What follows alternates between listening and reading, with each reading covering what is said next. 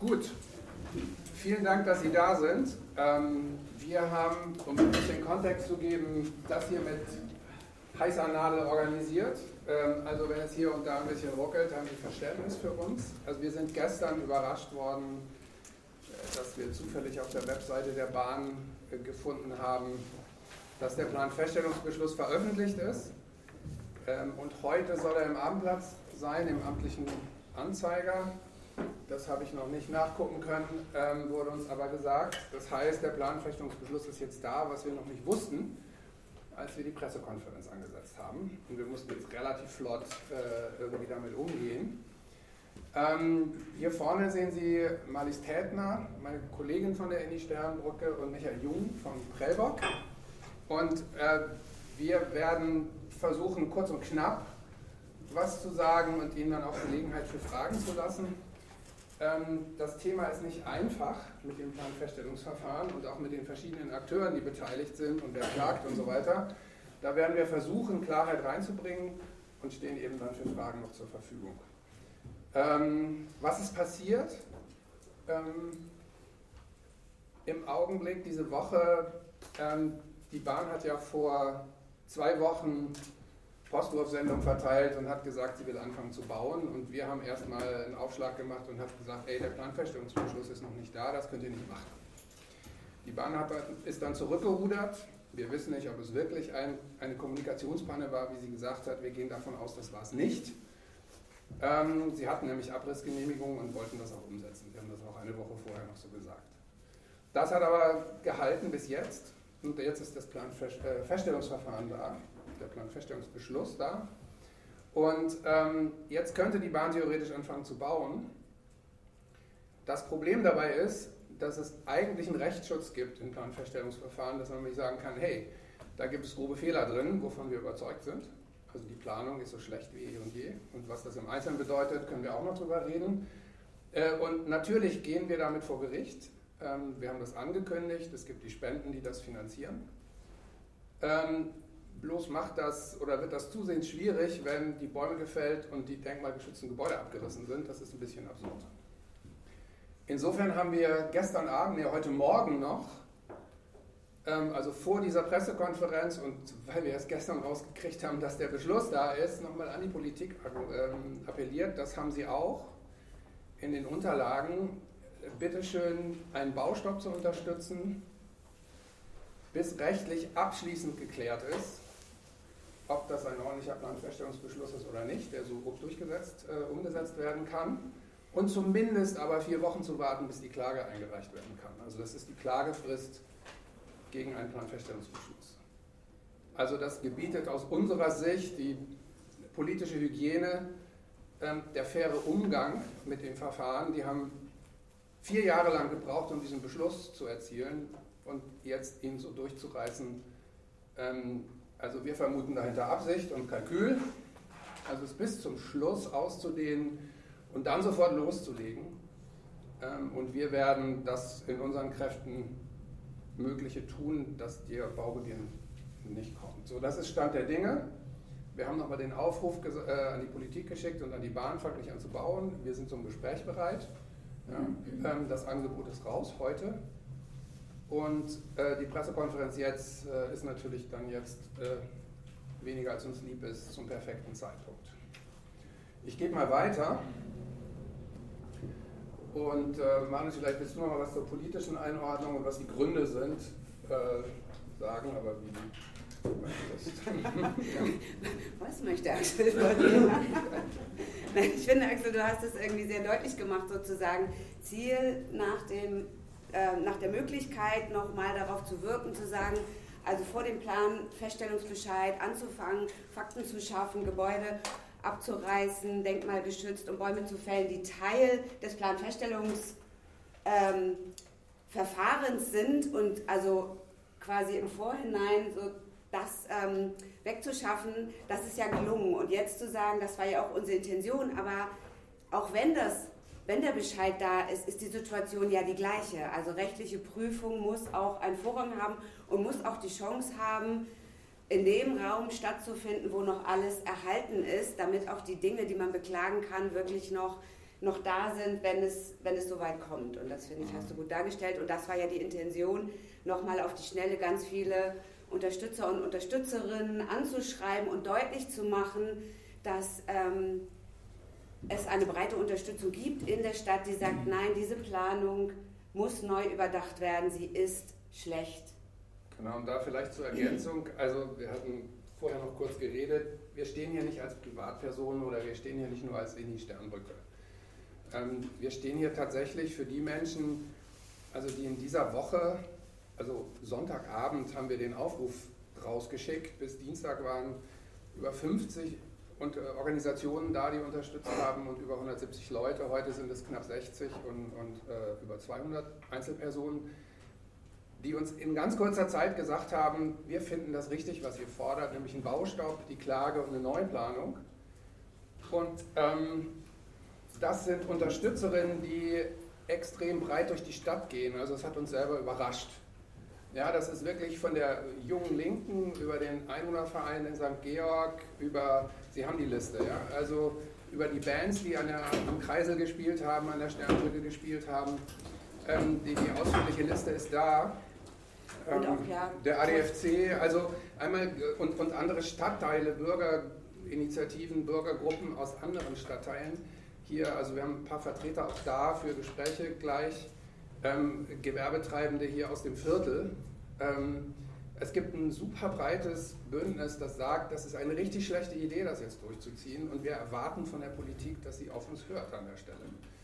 Ja, und auch ihre Verantwortung für irgendwie die Bürgerinnen der Stadt und aus dem Stadtteil und auch insgesamt ihrer politischen Verantwortung gerecht wird, hier eine, einen Stadtteil sozusagen weiterzuentwickeln und nicht zu zerstören. Ja. Und Wer jetzt hier noch mit anwesend ist, ist Michael Jung. Äh, mit Michael Jung der Initiative Prellbock äh, Altona e.V., Umweltverband, arbeiten wir zusammen, was die Klage angeht. Ähm, Klagen gegen einen Planfeststellungsbeschluss darf nur ein anerkannter Umweltverband. Und äh, vielleicht sagst du ja auch noch. Ja, genau, ein paar Sätze. Sehr genau. gerne. Also, äh, es sind hier in Hamburg auf der Verbindungsbahn, die sieht, äh, sehen Sie hinter sich, zwei äh, historisch bedeutsame, unter Denkmalschutz stehende Brückenbauwerke. Das eine ist das Brückenbauwerk Schanzenstraße. Dagegen äh, hat, äh, ist auch der Planfeststellungsbeschluss vor einem Monat ergangen. Dagegen hat Prellbock Klage eingereicht wegen Missachtung denkmalschutzwürdiger äh, Belange und auch anderer Sachen. Und dann hier die Sternbrücke. Beide äh, Projekte haben ganze Menge Parallelen aber natürlich auch signifikante Unterschiede, die das eigentlich so interessant machen. Vorweg möchte ich sagen, dass die Klagen eigentlich nur der letzte Notnagel sind, weil die Politik sich vehement einen Diskurs über das, was städtebaulich und verkehrspolitisch gewünscht und nötig ist, entzieht. An der Sternbrücke wird ein Megabauwerk gebaut als Brücke oben drüber, aber wofür sie gebaut wird, wofür sie so weit werden soll, da gibt es überhaupt keine Planung. Das ist nämlich die Verkehrsführung unter der Brücke. Das heißt, es wird eine Monsterbrücke gebaut für eine vierspurige Straße quasi, äh, aber die ist vorne davor und dahinter ist die Stresemannstraße nur dreispurig für den Verkehr, macht also relativ wenig Sinn. Und diese Brücke wird auch noch, erzähle ich gleich in Details, technisch sehr aufwendig quasi gebaut, als würden da Züge mit 200 km/h drüber brettern obwohl die Fahrgeschwindigkeit auf der Verbindungsbahn ist und bleibt bei 60 km/h. Dagegen die Brückenschanzenstraße, die muss nämlich äh, mehr oder minder die Bahn alleine bezahlen. Bei der Sternbrücke ist es so, durch das Aufweitungsverlangen der Stadt ist eine 50-50 Kostenteilung. Das heißt, je mehr die Kosten steigen, so mehr steigen auch die Kosten bei der Stadt. Bei der Schanzenbrücke muss die Bahn alleine wuppen aus ihren vom Bund eigentlich zugewiesenen Mitteln. Und da wird eine Sparversion gewählt für den Brückenbau, die eigentlich Stadtbild zerstörend ist, indem, und das ist das Interessante und das ist auch unser hauptsächlicher Klagepunkt, die Brücken, neue Brückenwiderlager vor die alten gesetzt werden. Das heißt, die Durchlassbreite der Brücken unten drunter verringert sich um 3,80 Meter. Und die äh, netten Stützen, äh, die fallen weg, aber es gibt Brücken, aber es ist deutlich enger. Der Straßenraum bleibt gleich, die Autostraße. Das heißt, der Raum für Fußgänger und Fahrradfahrer verringert sich. Das ist eigentlich der Punkt. Und gleichzeitig wird auch dort wieder ein Bauverfahren gewählt, was die Bahn für sich als günstig erachtet. Das hätte man anders haben können, was mit erheblichen Belästigungen der Anwohner einhergeht. Das heißt, die Brücken werden vor der Nase in der ersten, zweiten Etage vor den Häusern auf der Schanzenstraße montiert. Das heißt also, die Bewohner dort blicken äh, zwei Jahre lang in äh, eine Metallwerkstatt, äh, Schweißereien, Nietereien und dergleichen, was dazugehört. So. Und gleichzeitig ist das ein ziemlicher Eingriff auch in das Schanzenviertel, weil über erhebliche Zeiträume Fußgänger, zum Beispiel aus der Susannenstraße, die S-Bahn-Station nur über den Umweg Bartelstraße, Altonaer Straße, Schanzenstraße werden erreichen können. Das zum Themenkomplex äh, Schanzenbrücken hat bisher nicht die Aufmerksamkeit gewonnen, obwohl es eigentlich dasselbe ist. Auch denkmalgeschützt, genau wie die Sternbrücke. Da hat auch das Denkmalschutzamt den Denkmalschutz vorauseilend aufgehoben, sodass die Bahn da eigentlich äh, freie Hand hat, äh, da jetzt was zu machen. Allerdings, und das ist spannend, werden die Brücken mehr oder minder im äh, alten Stil, das heißt ohne große Kästen, ohne große Bögen und ohne Lärmschutzwände dort errichtet, äh, weil bei 60 km/h und dem Straßenlärm darunter sind Lärmschutzwände eigentlich überflüssig, wohingegen wir hier bei den Sternbrücken haben wir eine Bauweise äh, mit weit auseinandergezogenen Gleismittenabständen, äh, mit 6 Meter hohen Lärmschutzwänden rechts und links, sodass dann die Brücke noch monströser wirkt. Und durch diese äh, große Spannbreite wird natürlich der Brückenbogen so hoch, sodass er in der Tat auch da das Stadtbild zerstört. Und die ganze Bauarbeiten in der Sternbrücke sollen vier Jahre dauern. Vor 100 Jahren, 1925, wurde die jetzige Sternbrücke gebaut. Das hat man damals in anderthalb Jahren hingekriegt, auch in dicht bebautem Umfeld und hat die Brücken in der ersten Etage gebaut, die alten, die es vorher gab, rausgenommen und die neuen abgesenkt und eingebaut. Das heißt, die Ingenieurtechnik war damals wagemutiger und interessanter, als sie das ist, was sie heute machen. Und das ist eigentlich äh, mit eines so dieser traurigen Aspekte. Und da hat die Bahn auch hier für die Sternbrücke wieder ein Bauverfahren gewählt, alle vier Gleise in einen Brückentrog. Dadurch wird er riesig breit und deswegen müssen ja auch die Bäume an der Max-Brauer-Allee da abgehackt werden, damit man die Brücke, die auf der Brammerfläche vormontiert werden soll, dann dort einschweben äh, oder einfahren kann. Gut, das sind technische Details, über die wir äh, gerne äh, im, äh, hinterher eigentlich eingehen, sondern auch seitens von Prellbock ist äh, die Klage als Signal an die Politik, wir lassen uns hier im Stadtteil nicht so zu verschaukeln. Also, äh, denn das, die Bahnprojekte, die wir hier in Hamburg sehen, hängen alle etwas miteinander zusammen und das Vorgehen ist leider immer gleich, dass Anwohnerinteressen gröblich missachtet werden, dass äh, die Stadt relativ willfährig Bahnsachen eigentlich zustimmt und die Bahn die Stadt mit Einheitsbauten beglückt, die man im ganzen Bundesgebiet sehen kann und damit eigentlich das Spezifische dieser Bahnstrecke verloren geht.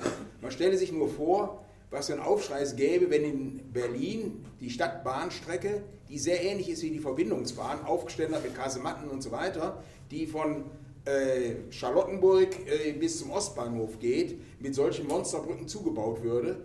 Äh, das wäre völlig undenkbar. Die ist nach der Wende denkmalgerecht saniert worden und funktioniert auch äh, perfekt. Und so etwas fordern wir eigentlich hier für die Verbindungsbahn auch. Erstmal soweit und dann genau. wieder an dich zurück. Ja. Vielen Dank. Ähm, ich, ich schlage vor, wir öffnen mal für Fragen, oder? Ja, ja. das ne? würde ich auch sagen. Genau.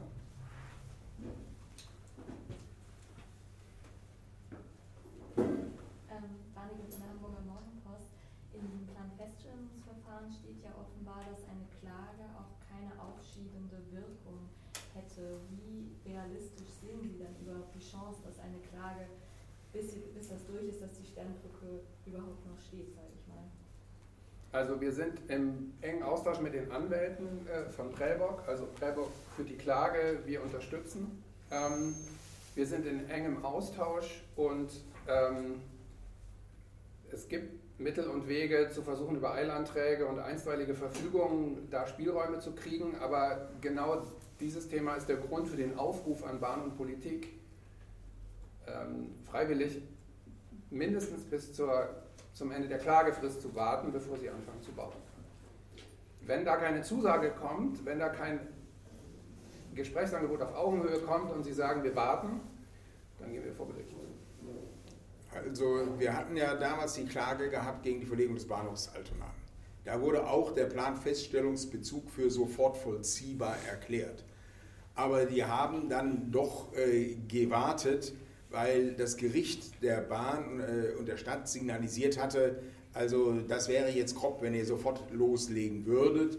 Und dann kam es ja zu einem Eilantrag, der einen, einen erstmals äh, unbefristeten Baustopp gemündet ist, der dann hinterher ausgehebelt wurde aus anderen Gründen, aber das ist jetzt hier nicht Gegenstand der Pressekonferenz. Genau, und nur weil, weil es sozusagen rein rechtlich für die Möglichkeit gäbe, etwas zu tun oder etwas durchzusetzen, stellt sich ja immer die Frage, ob es auch angemessen und äh, auf, auf moralischer Seite sozusagen die richtige Entscheidung ist, so vorzugehen und man Dinge vielleicht nicht macht, nur weil man sie machen kann, sondern mit Bedacht im Sinne aller Bürger und Bürgerinnen einer Stadt und eines Stadtteils.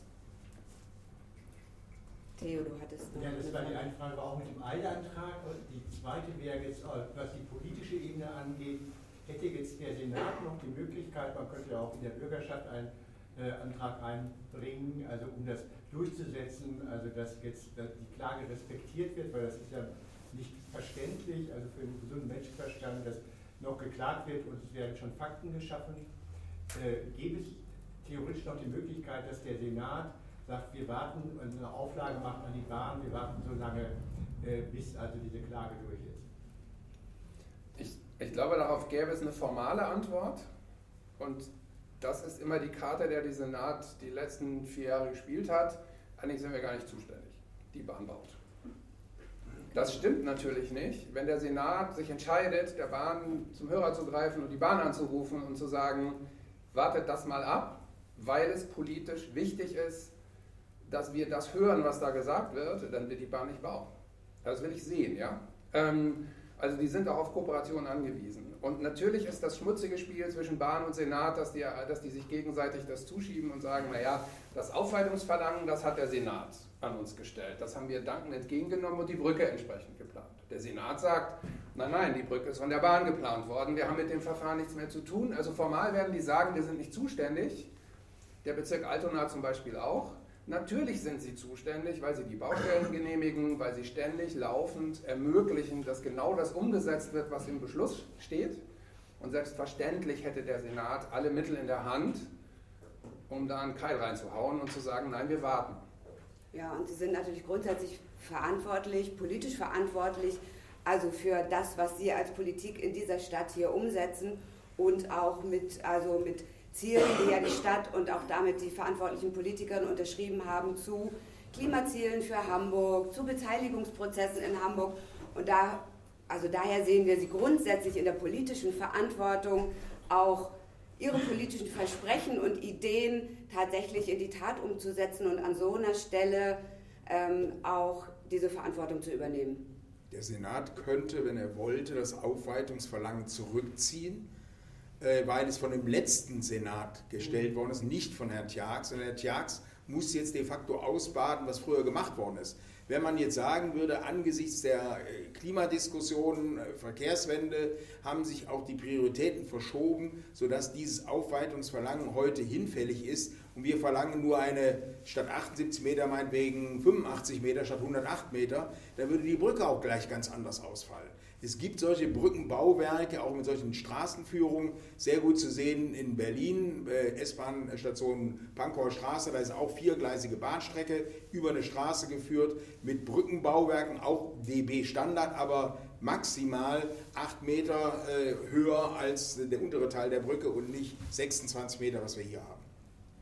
Und man muss ja eins sagen, äh, beide Brücken sind auch erst in den Zustand gekommen, dass man sie so erneuern muss, weil die Bahn halt eben über Jahre hinweg in Erwartung, dass man sie irgendwann mal austauschen muss, keine Instandhaltung mehr vorgenommen hat.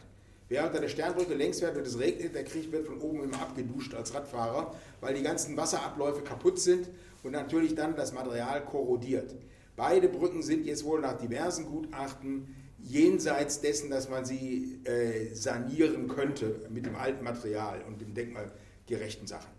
Aber wenn dann neu gebaut werden muss, dann muss man dann auch nicht nur in den Standardbaukasten greifen, sondern für eine so wichtige, stadtbildprägende äh, Lage, dann auch einen Architektenwettbewerb zulassen. Und es gibt ja Vorschläge eines anerkannten Hamburger Architekten, Professor Brauer, der also auch von der Ingenieurkammer eigentlich unterstützt wird, der Entwurf, der wesentlich filigraner ist, preiswerter sein soll äh, und dann auch ein Hingucker wäre, aber nicht so monströs und nicht so stadtbildzerstörend wie das, was jetzt geplant ist. Der wurde ja mehrfach schon noch in der Presse vorgestellt.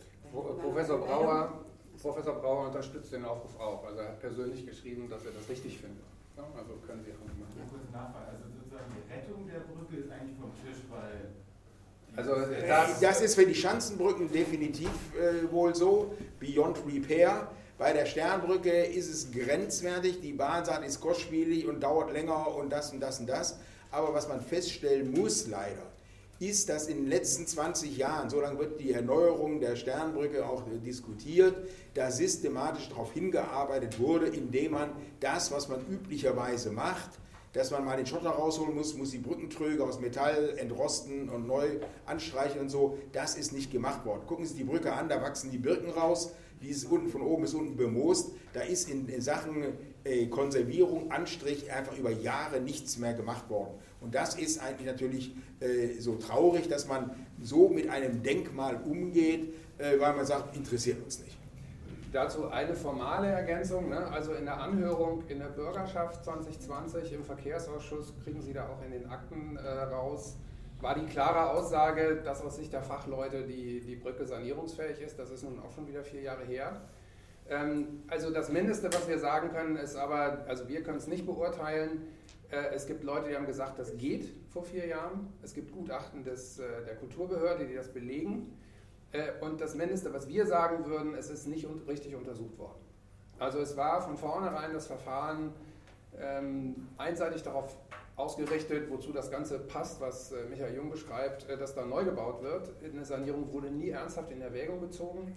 Unsere Forderung ist ja darum auch, dass eine Ausschreibung passiert und dass zwei Varianten oder zweimal zwei Varianten geprüft werden, nämlich einmal eine Sanierung in der Ausschreibung, in einem Wettbewerb und, und äh, zwei Varianten für einen Neubau. Also zwei Varianten Sanierung, zwei Varianten Neubau, ein Wettbewerb, vorher eine richtige Beteiligung, wo die Eckpunkte für den Brückenbau festgelegt werden.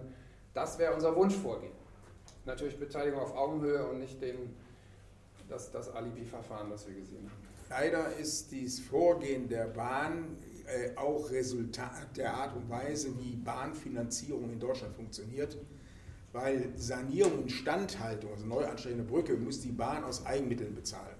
Wohingegen, sobald es Neubau ist, wird das bezahlt aus der sogenannten Leistungs- und Finanzierungsvereinbarung Luft 3, äh, wo die Bahn pauschale Mittelzuweisung für die Erneuerung der Infrastruktur vom Bund bekommt.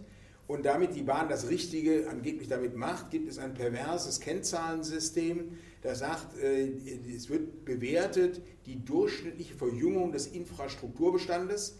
Das heißt also, wenn man eine alte Brücke, auch wenn sie funktionsfähig ist, abreißt, eine 100 Jahre alte Brücke, bringt das mehr Pluspunkte, als wenn man eine Brücke, die 30 Jahre alt ist und, und falsch gebaut ist, abreißt, bringt weniger Pluspunkte. Das ist sehr krank, dieses System, häufig kritisiert, aber leider immer noch funktionsfähig und das führt natürlich zu dem, was dann die Bahn sagt, wir sind ökonomisch gezwungen, das so und so zu machen.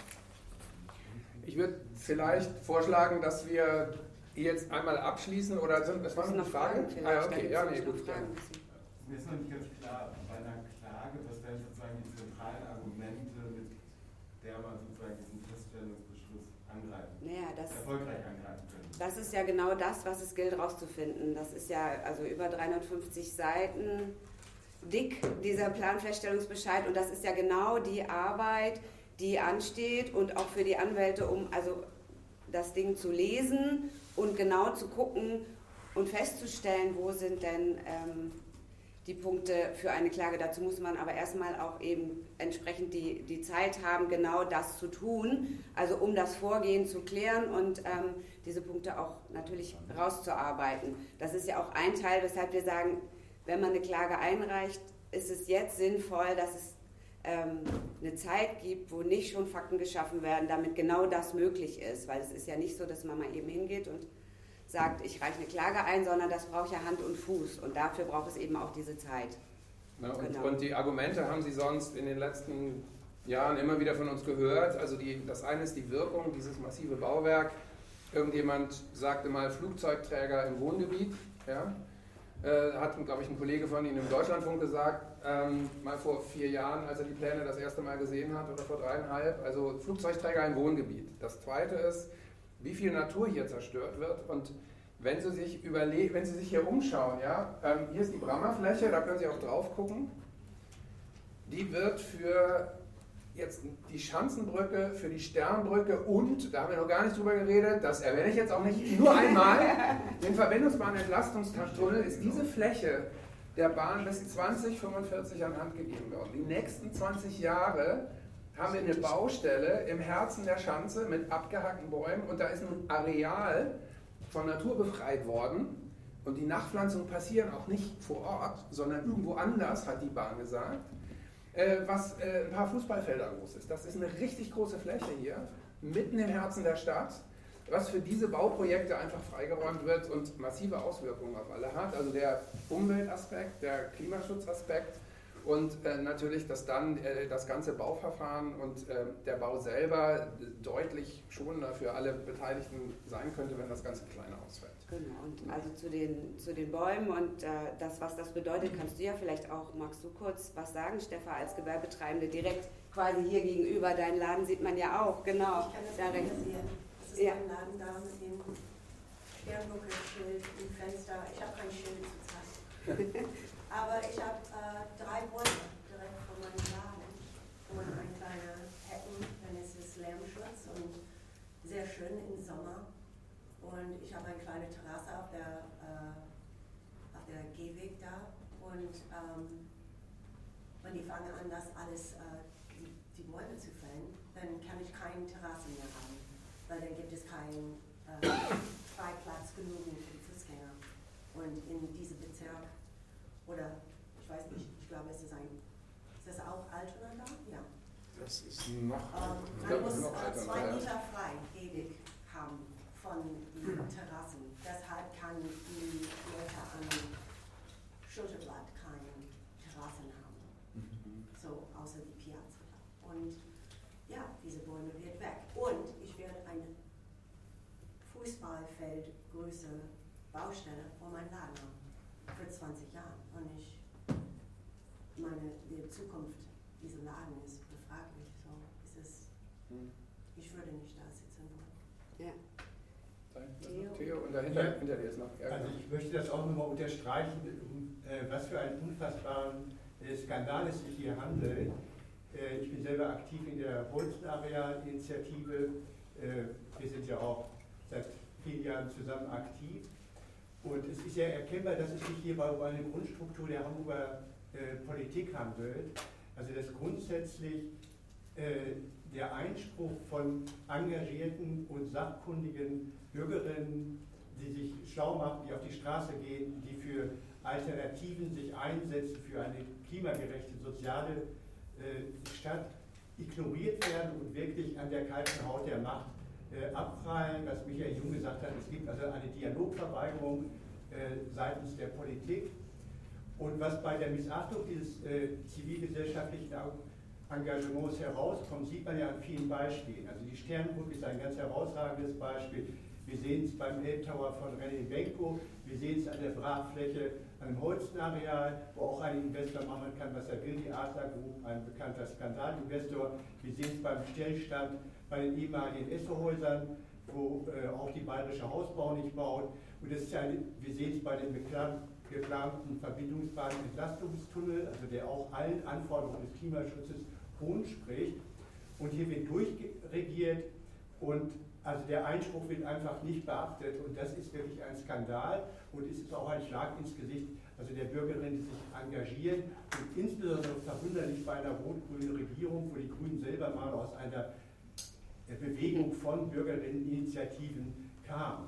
Ne? Also deswegen möchte ich auch nochmal unterstützen, wir sind ja hier 60 Gruppen, die das bis jetzt unterschrieben haben und dass unsere volle und ungeteilte Solidarität euch gilt und dieser großartigen Arbeit, die ich wirklich vorbildlich finde, seit vielen Jahren, die ihr leistet. Also das finde ich, das ich großartig. Das ist also, würde einen Preis verdienen und nicht diese kalte Schulter die euch und anderen gezeigt wird. Und deswegen nochmal ganz herzlichen Dank also für euer äh, großartiges Engagement und also viel Erfolg jetzt für die Klage.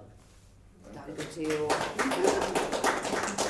hinten war noch eine Meldung. Ich hätte eigentlich davor gepasst. Ich wollte Achso, eine, eine kurze Ergänzung ähm, von einer gewerbetreibenden Perspektive machen, Ja. die Brammer vielleicht angesprochen hat. Ich bin Robert Belli, ich bin hier vom Beta aus. Ja. Wir betreiben ja einen Coworking Space ähm, mit einer Firma, die 20 Menschen beschäftigt, dauerhaft beschäftigt. Also wir haben eine Baustelle Tür, die Ja. 20 Jahre lang dauern wird, von der wir nicht wissen, wie sie für uns Auswirkungen haben wird.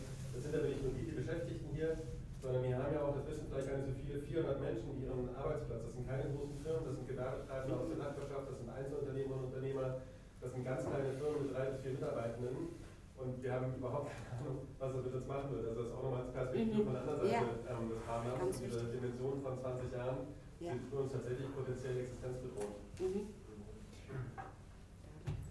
Äh, Ich würde nochmal bei Theo anschließen und einfach äh, im Anschluss an die Beschreibung des Hamburger Politikzustandes die Frage stellen, außerhalb des Juristischen äh, und außerhalb der Appelle an Regierende, man kann sich ja auch dieses und jenes vorstellen, was äh, sonst noch an Bewegung äh, möglich wäre. Äh, wie weit sind da die Überlegungen? Naja, das ist natürlich so, dass wir ja auch die ganzen Jahre über, über Veranstaltungen, über Kreiselkonzerte ähm, uns 70 bemüht haben. Kreiselkonzerte, ne? Nee, 100. 99. 99. 99. Wir starten 100. dieses. Frühjahr mit dem 100. Also, dass Da wir immer sehr bemüht waren, sozusagen auch ähm, öffentlich sichtbar zu werden mit, mit Protest, mit all dem. Also Kreiselkonzerte, es gab immer Redebeiträge von uns, von anderen solidarischen Gruppen, um eben auch sichtbar zu machen, dass es sozusagen Menschen und Personen gibt, die sich dafür einsetzen, dass hier eine andere Planung, ein anderer Umgang stattfindet. Ne? Demonstrationen haben stattgefunden, gemeinsam mit anderen Gruppierungen, auch um auf dieses Thema ähm, Bauen, Stadtentwicklung, Klima in Hamburg, Beteiligung aufmerksam zu machen. Und da werden wir sicherlich auch weiter also Veranstaltungen machen, informieren und ähm, auch Kreiselkonzerte starten und ähm, sichtbar werden mit anderen gemeinsam auf Demonstrationen, Ja. Veranstaltungen, Versammlungen. Also Sie haben, hier den bürgerlichen. Arm, Sie haben hier den bürgerlichen Arm des Protestes vor sich. Und wir sind sehr gut vernetzt. Wir machen jetzt keinen Aufruf zu irgendwas anderem. Aber genau diese Vernetzung ist da. Und ähm, mir ist wichtig, wir stehen hier für 20.000 Leute, die auf Change.org unterschrieben haben, fast. Also sind, ich habe vorhin geguckt, es sind 19.979 oder so. Ja, und die letzten 4.000 sind gekommen, ohne dass wir je wieder Werbung dafür gemacht haben, weil wir haben vor drei Jahren 16.000 Unterschriften äh, übergeben, die niemand interessiert haben. Wir haben über 600 Leute, die von 5.000 bis 5.000 Euro für die Klage gespendet haben. Und wir haben innerhalb von einer Woche 60 Organisationen in Hamburg hinter uns gekriegt und über 200 Einzelpersonen, die, die gesagt haben, wir unterstützen das, was ihr tut. Da ist eine Masse, eine kritische Masse an Menschen da, die nicht nur Pressemitteilungen äh, interessant finden. Und dann schauen wir mal, wie es weitergeht. Also das ist einfach eine Botschaft an die Politik, ähm, die, finde ich, jetzt gehört werden muss. Ähm, die auch früher mal gehört wurde. Man darf ja nicht vergessen, Häuser Hafenstraße, da hat es dann einen politischen Kompromiss gegeben. Wir sagen immer, Bürgerinitiativen äh, sind ein Seismograph für die Stimmung in der Stadt und für Entwicklungen, die da kommen mögen. Wenn die damals die Hafenstraßenhäuser abgerissen hätten, äh, um da irgendwelche Hochhausbauten hinzusetzen, da wäre ein Stück wertvolles St. Pauli verloren gegangen. Gleiches gilt, da hat es damals auch Protest gegeben, äh, wo jetzt das äh, ehemalige Verlagshaus Gruner und Jahr steht. Da sollte mal eine Autobahnauffahrt, eine Autobahn unter der Elbe durch und da sollte eine Autobahnauffahrt bis zur Ost-West-Straße kommen, ist auch verhindert worden. Und man muss an die Geschichte von äh, Ottensen angucken, wo es die ersten Hausbesetzungen gab. Die Vorstellungen 1966, Generalverkehrsplan der Stadt, äh, sollte in Ottensen und hier in der Schanze ein Autobahnkreuz entstehen. Man wollte die Autobahn durch den Ise-Kanal, äh, Isebeck-Kanal äh, dann äh, Richtung Eppendorf führen und eine Spange unter der Außenalster durch. Äh, das waren die Pläne. Denn die sind ja zum Glück nicht realisiert worden, a, mangels Geld, aber weil es auch schon damals Protest gab. Und deswegen bin ich, ich bin seit 1974 in Hamburg, habe da die Proteste auch miterlebt, felsenfest davon überzeugt, äh, dass wenn die Stadt nicht völlig taub ist, sie sehr gut beraten wäre, auf solcherlei Initiativen, Aktivitäten, die die Stadtkultur wie die 100 Kreiselkonzerte enorm bereichern, einzugehen und sich wirklich zu überlegen, äh, ist das langfristig im Interesse der Stadt oder gehen wir hier kurzfristigen Sachen nach, die uns hinterher ganz fürchterlich auf die Füße fallen? Leider hat Hamburg in den letzten vier, fünf Jahren, siehe Überseequartier, siehe Elbtower, siehe andere Spekulationsprojekte, äh, mächtig äh, sich da äh, Problemeier ins Nest gelegt.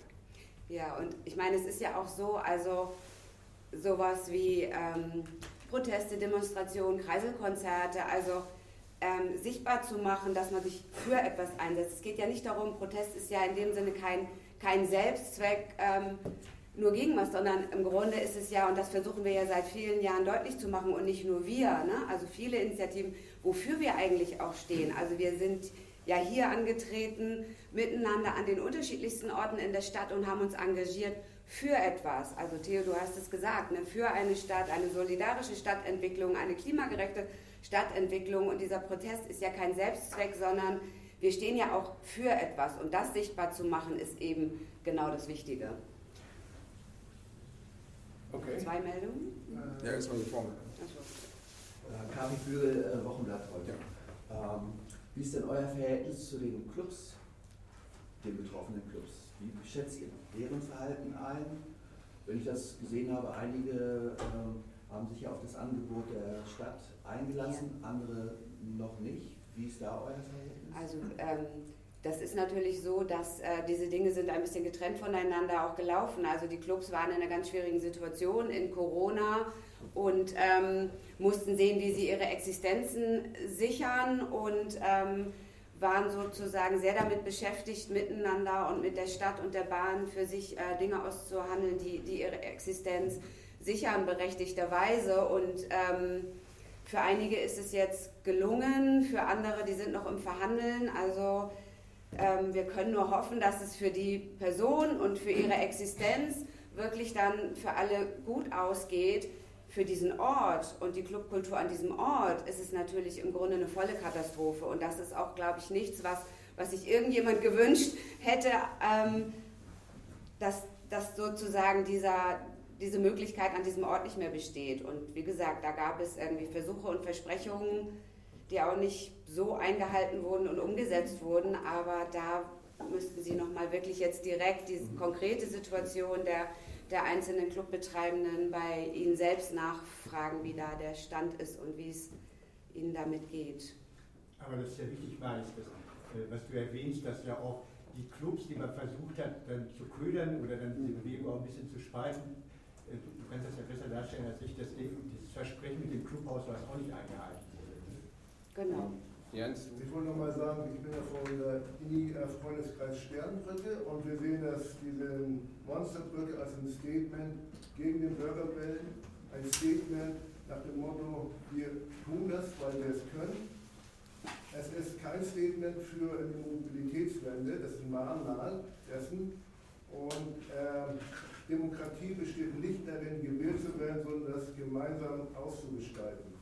Und Sie sollen ja nicht glauben, dass mit dem Planfestungsbeschluss der Protest zu Ende ist. Er fängt jetzt erst an. Und unsere Solidarität gilt natürlich auch der in die Sternbrücke und Freiburg. Mareile Ehlers von der Initiative auch. Ich möchte nochmal aufgreifen, was Michael Jung gesagt hat, diese monolithische Bauweise der Brücke ähm, die bedingt ja, dass die ganze Allee Max-Brauer-Allee, also vom Schulterblatt bis äh, gefällt werden muss, um dieses Brückenteil dann dahin zu transportieren. Man ist so nicht so vorgegangen, dass man gesagt hat, diese Allee ist unantastbar, die gehört, die muss erhalten werden und die Brücke muss so konzipiert werden, dass die Allee erhalten bleibt. So wäre das richtige Vorgehen gewesen. Man hat das umgedreht und gesagt, was brauchen wir für eine Brücke und dann können wir auch die Allee opfern. Und das ist genau das falsche Vorgehen. Man muss erst die Rahmenbedingungen äh, formulieren und dann kann man eine Brücke bauen und nicht umgekehrt. Okay. Ähm, ich würde mich gerne, das habe ich am Anfang vergessen, war fest entschlossen, mich erstmal beim Beta-Haus bedanken, die uns nämlich Ja. auf Zuruf und sehr kurzfristig diesen Raum zur Verfügung gestellt haben. Vielen Dank an das Beta-Haus. Zum Zweiten gibt es verschiedene Leute hier, die ansprechbar sind, auch äh, für Sie, wenn Sie wollen, aus, den, äh, aus dem Bereich der Gewerbetreibenden, von, von den anderen Initiativen, ein, zwei Leute. Die stehen gleich vielleicht noch kurz für Gespräche zur Verfügung und wir sind auch noch verfügbar hier. Wenn es jetzt keine dringenden Fragen mehr gibt, ähm, dann würde ich das jetzt hier beenden, mich für Ihre Aufmerksamkeit bedanken. Ist ein komplexes Thema. Wir stehen jederzeit für Fragen zur Verfügung. Wir hoffen, wir konnten das transparent machen und wir freuen uns auf die Zusammenarbeit mit Prellbock und wir sagen ganz klar, die Monsterbrücke ist noch lange nicht gebaut. Vielen Dank. Einmal noch ein Hinweis, beide, beide Planfeststellungsbeschlüsse befinden sich im Netz, Eisenbahnbundesamt, und dann kann man die dort runterladen. Äh, Schanzenbrücke 167 Seiten und äh, Sternbrücke 351 Seiten. Genau, Lesen. Nicht vergnügungssteuerpflichtig, Also das zu lesen, sehr detailliert äh, gemacht, aber zeigt auch die ganze Problematik, die da mit drin steht.